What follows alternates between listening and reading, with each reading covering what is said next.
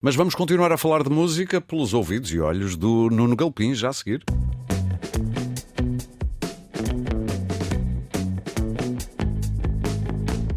Este é o destacável em que estamos a olhar pelo retrovisor. Isto é uma piscadela de olho aqui também ao Nuno Galopim, o retrovisor. Uh, estamos a olhar pelo retrovisor para 2023 e com o diretor da Antena 1 vale a pena, um homem que sempre dedicou a sua atenção à música, seja ela de onde vier. Uh, Nuno, já agora, bem-vindo ao Destacável. Que balanço é que se pode fazer? E isto não tem a ver com os teus favoritos, não tem a ver com isso, tem a ver mesmo com um olhar quase jornalístico para 2023. Sim. O que é que marca? Muitas coisas. Não vamos para aqui trazer as listas, cada um terá de as espalhar nas redes sociais. Hum, Faremos hum, isso. Ora, hoje, hoje, de facto, vale a pena olhar com o retrovisor, ou seja, continuando a pensar que o destino está pela frente, mas podemos olhar para trás quão importante foi 2023, por exemplo, para confirmar um nome que, apesar de não ser uma jovem cantora, acho que atinge a sua consagração ao segundo álbum, A Garota Não. Sim. O disco 2 de Abril, há um ano atrás, estava a ser apontado por aí como o disco do ano, justamente falando, mas muitos ainda não a conheciam. E de facto o percurso. Ela uh, explode este ano. É? Explode claramente uhum. este ano. Os espetáculos de consagração no CCBO, na Casa da Música, são com a Sérgio prova. Godinho, não deu, com o Sérgio Godinho, com a edição agora do álbum, que há um ano estava aqui assim a ser apontado como o disco do ano em vinil. Sim. O disco acaba de ser editado em vinil, ou seja, temos aqui assim um momento para uh, pensar que garantidamente conquistamos uma voz para a linha da frente do melhor que se está a fazer na música entre nós, com olhar para a sociedade, para a política.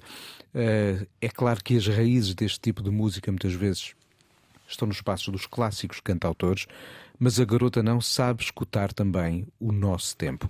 E é, no fundo, na confluência de todas essas ideias e reflexões. O nosso tempo, a Portugalidade muito espalhada. Tal e qual. É? Acho que é um disco que traduz mesmo aquilo que somos neste momento. O seu mais recente álbum. E depois dos espetáculos, acho que claramente é um nome para continuar a marcar uh, o nosso país musicalmente falando nos próximos meses. Acho que temos aí, assim, um nome a emergir não é uma absoluta novidade, porque já acompanhávamos há algum tempo a Ana Lua Caiano. Ah, e o que faz a Ana Lua Caiano, temos-la tocado Sim. muitas vezes aqui e em toda a Antena 1, é alguém que parte da escuta sobre as nossas identidades musicais, mas depois trabalha-las com nova tecnologia. É uma espécie de one-woman show, Sim. com uma pequena máquina, às vezes com um adufo ou um outro instrumento de percussão nas mãos. Ela consegue gravar, criar loops, ou seja... Instantaneamente, instantaneamente enquanto está no palco. Um pouco grava, à moda do Noiserve. Tal e qual. Sim. Ou como faz um Owen Pallet uh, no Canadá. E, uh, são tecnologias que hoje servem uh, a capacidade de, com menos gente, poder às vezes fazer mais.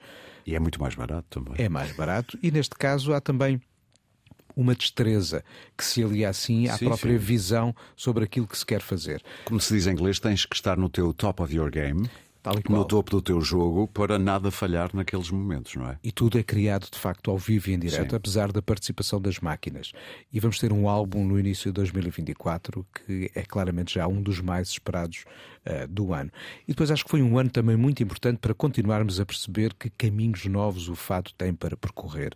Uh, o disco mais recente da Cristina Branco é brilhante. É brilhante.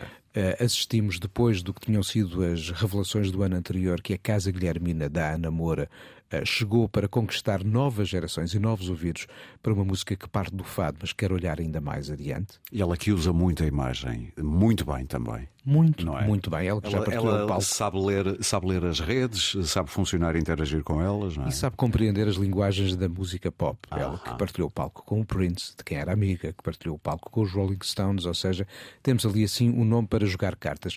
Mas eh, eu gostava de destacar mesmo assim um álbum. Há discos em todas as carreiras que definem aquele momento do salto para um patamar seguinte. Sim que são uma espécie de síntese do que aconteceu, mas já a olhar em frente. Uma seja, passagem de nível. Sim, estamos a, a, a pegar no retrovisor sim. e pô-lo a olhar para a frente também, Exato. não é? É Carminho, a portuguesa foi um disco que mostrou como, para já, alguém cresceu dominando a tradição. Não é por acaso que a primeira faixa do álbum parte de um fado do Alfredo Marceneiro, Sim. mas depois tens aqui, além da própria Carminho a compor, tens uma Rita Vian, uma Joana Espadinha, uma Luísa Sobral, o Marcelo Camelo, Marcelo Camelo, novos arranjos, a presença de teclas. Trouxe toda uma nova geração para trabalhar, não é? Claramente. E com um disco com canções magníficas e atenção, que eu acho que o mundo vai mesmo descobrir a Carminho em 2024. Já começou. Ela já começou até a, a espalhar o seu encanto por outros territórios. Não nos esquecemos que ela cantou já música brasileira e estabeleceu Sim. relações com a música do Brasil, cantando o Jobim. Mas eu acho que ela vai muito mais longe e a portuguesa vai ser esse passaporte. Vamos acelerar, já não temos muito tempo, mas vamos olhar para o que veio lá de fora que hoje em dia, cada vez mais cá dentro e lá fora, isto é são dois conceitos que já não fazem muito sentido. Pode parecer anacrónico, mas é verdade. O, um dos pares de que mais se falou em 2023 foi um par que lançou importantes discos em 1963, Beatles e Rolling Stones.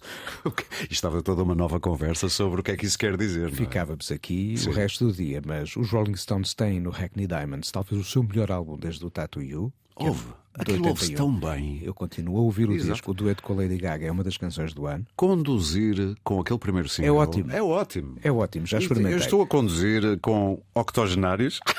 Basicamente. Sim, o Keith uhum. Richards fez 80 anos há muito poucos dias, não é? E o outro tem, tinha feito também há uns meses. E os Beatles acabaram com a ajuda de tecnologia de inteligência artificial, e vamos ouvir falar muito destas duas palavras. Até neste programa. Tempos, não é? A fazer uma canção que, no fundo, conclui o que era possível de fazer a, a, quatro Beatles. A partir de agora poderá haver material ainda de arquivo para tratar, mas já não Mais conta difícil. com o input criativo dos quatro. Esta claro. terá sido aí a última canção.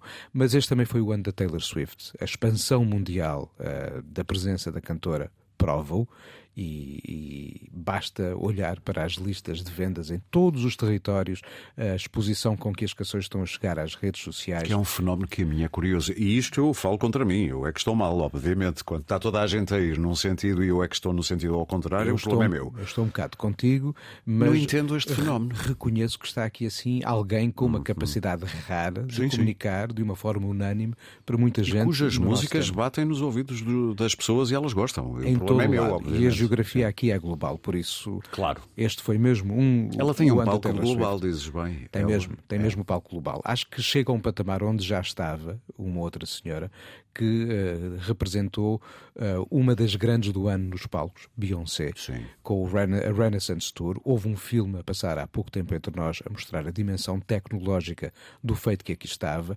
Madonna, também longe já de ser a jovem cantora que descobrimos há 40 anos, uh, jogar uma cartas... bela sexagenária. Sim, uma sexagenária, jogar cartas fortes e a contar a história da sua vida em palco. Foram dois uhum. magníficos concertos o que, os que ela trouxe a Lisboa. E eu fechava este, este olhar pelo mundo, lembrando que há sempre espaço para regressar. E os Blur, depois de uma longa ausência, acho que trouxeram a 2023 um dos seus melhores discos. Olha, isso não é fácil. Com quantos anos é que ele já tem? 30? 30 e tal. De Eles começam a fazer os seus primeiros discos ali na passagem dos 80 para os 90. Pois, exatamente. Portanto, há 30 e poucos há anos. Já mais de 30 anos. Olha, Nuno, muito obrigado por teres vindo até ao Destacável com este balanço possível do ano de 2023. Muita música boa para 2024. Boas entradas.